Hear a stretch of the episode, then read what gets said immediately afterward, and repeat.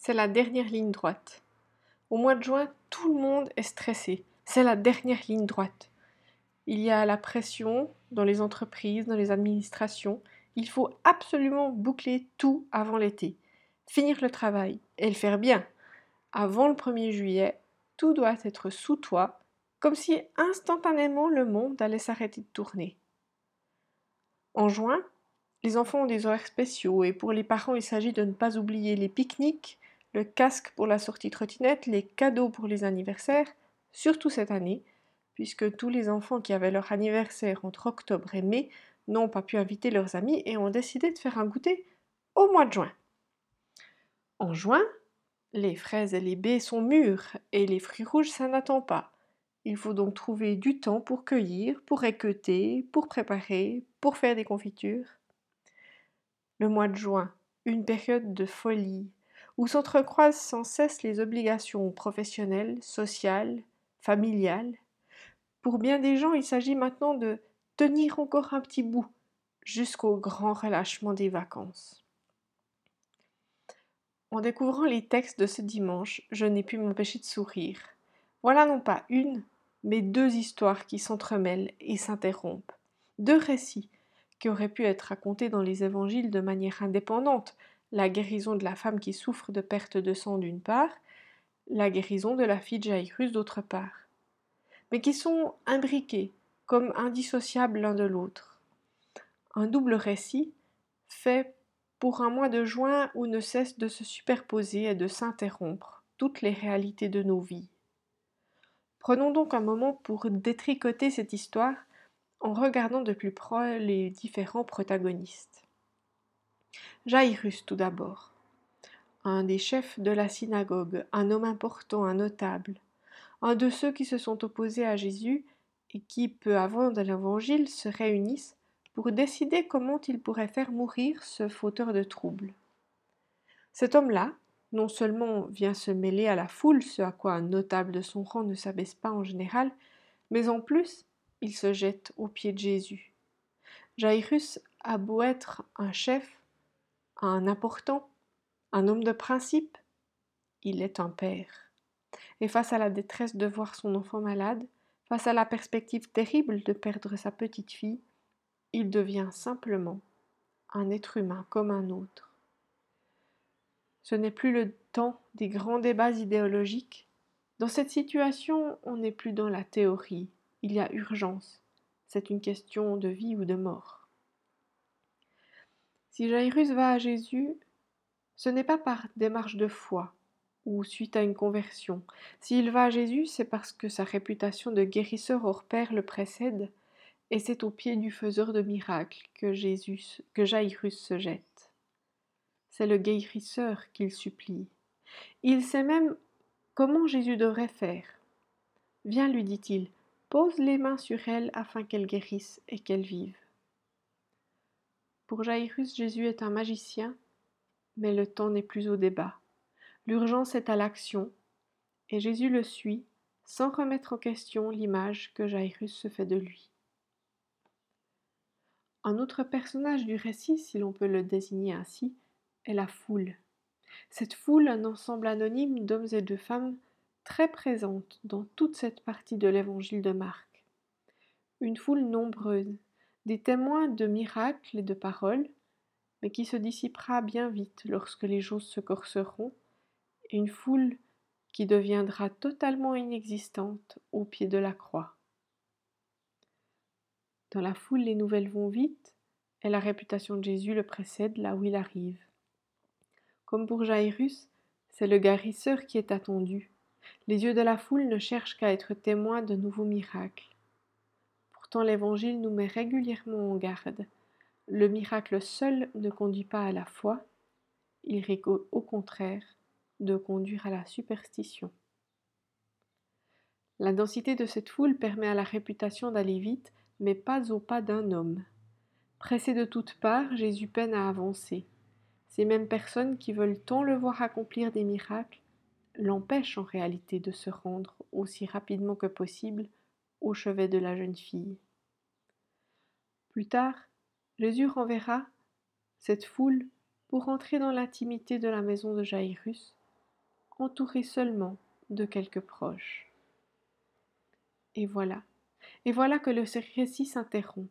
Alors que tout était clairement orienté vers l'urgence de l'action, alors qu'on avait renoncé à discuter, à remettre en question la vision stéréotypée de ce Jésus guérisseur, alors qu'on avait renoncé à placer Jairus devant ses contradictions, lui, l'opposant à Jésus qui tout à coup le sollicite, face au péril de la mort d'une enfant, tout cela passe au second plan. Et voilà, voilà que dans l'urgence, Jésus s'arrête. Alors qu'il est pressé de toutes parts, il interrompt sa progression parce que quelqu'un l'a touché. Les disciples ne comprennent pas, des dizaines de personnes ont touché Jésus. Et alors que l'évangéliste Marc pourrait nous faire comprendre, à nous les lecteurs et les lectrices, que Jésus est bien plus qu'un magicien, qu'il est bien plus qu'un guérisseur. Étonnamment, le récit souligne encore la dimension inexplicable. Jésus sait qu'une femme l'a touché. Il a senti une force sortir de lui. Alors Jésus s'arrête. Il stoppe tout. Que fait-il alors de l'urgence de la fille de Jairus? Cet arrêt est incompréhensible. La femme était malade depuis douze ans, elle aurait bien pu attendre encore un peu. Et puis, elle est guérie désormais. Il n'y a donc apparemment pas de raison de prendre du temps à ce moment-là pour elle. Mais ces deux histoires s'entremêlent. Ces destinées se croisent alors que jusque-là cette femme anonyme et malade n'avait probablement jamais croisé la route de Jairus et de son clan. L'un et l'autre n'avaient rien en commun, des vies qui ne se rencontrent jamais, sauf peut-être autour de la personne de Jésus. Le texte lui-même est parsemé d'indices, offerts à nous, lecteurs et lectrices, qui soulignent à la fois les différences et les points de contact entre ces personnages. Jairus, l'homme important, qui a un statut, un rôle dans la cité, la femme dont on ne sait même pas le nom, elle n'en a pas. Peu importe au fond, elle n'est personne dans la cité. Tous deux pourtant ont le même mouvement, ils se jettent aux pieds de Jésus.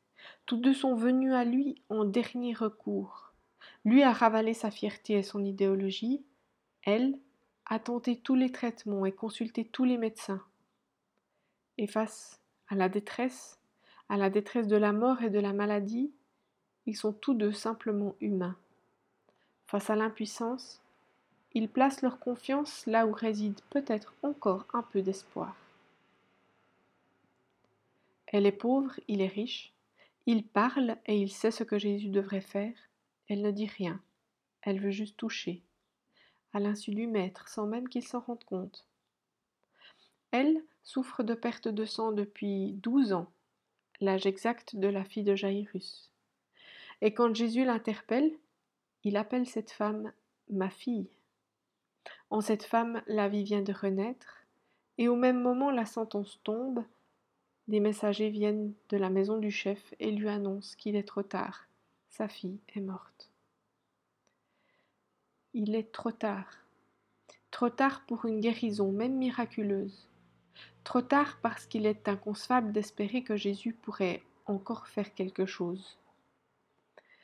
Une fois que la mort a frappé, il n'y a plus rien à espérer, et même le meilleur des guérisseurs ne peut agir.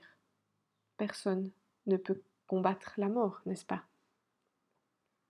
Et là encore, c'est parce que les deux récits se croisent que l'on saisit que tout n'est pas terminé. Parce que pour la femme, le miracle ne s'est pas arrêté à la guérison, il a été bien plus que cela. Une fois libérée de son mal, elle a eu enfin la parole. Et c'est après avoir dit à Jésus toute la vérité que celui-ci l'appelle ma fille et lui dit Ta foi t'a guérie. Va en paix, sois délivrée de ton mal. Lorsqu'elle a reçu cette parole, la femme ne souffrait déjà plus de ses pertes de sang. Le mal dont elle est délivrée est plus que sa maladie physique. Elle est désormais réhabilitée dans son identité de femme, dans son identité de personne, d'individu. Elle entre dans la vie véritable. Et c'est ce miracle-là qui nous donne d'espérer, avec Jairus, au retour à la vie de sa fille. elle qui aux yeux de son père était encore son bébé, se lève maintenant, elle a douze ans. Elle n'est plus tout à fait une enfant. La vie s'ouvre devant elle, et comme de bien entendu, que fait-elle? Elle mange, parce que les grands événements s'accreusent.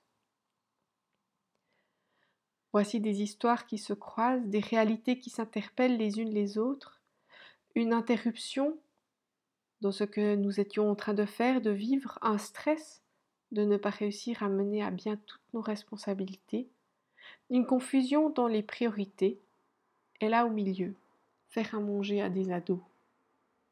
Ainsi est la vie. La vie riche et fournie, la vie intense et foisonnante. Demeurer à l'écoute malgré ce qui presse de tous côtés, faire des choix, établir des priorités, oser s'arrêter parfois pour mieux discerner où est le besoin, où est l'urgence. Ainsi va la vie de ce mois de juin. Elle n'en est que plus riche si nous parvenons à écouter comment elle dialogue autour de nous, comment une réalité en interpelle une autre, comment ce qui surgit quelque part parvient à nourrir ce qui stagnait ailleurs. Au cœur de ce foisonnement, pouvoir rencontrer le Christ, qui, bien plus qu'un magicien, est celui qui fait surgir la vie. Amen.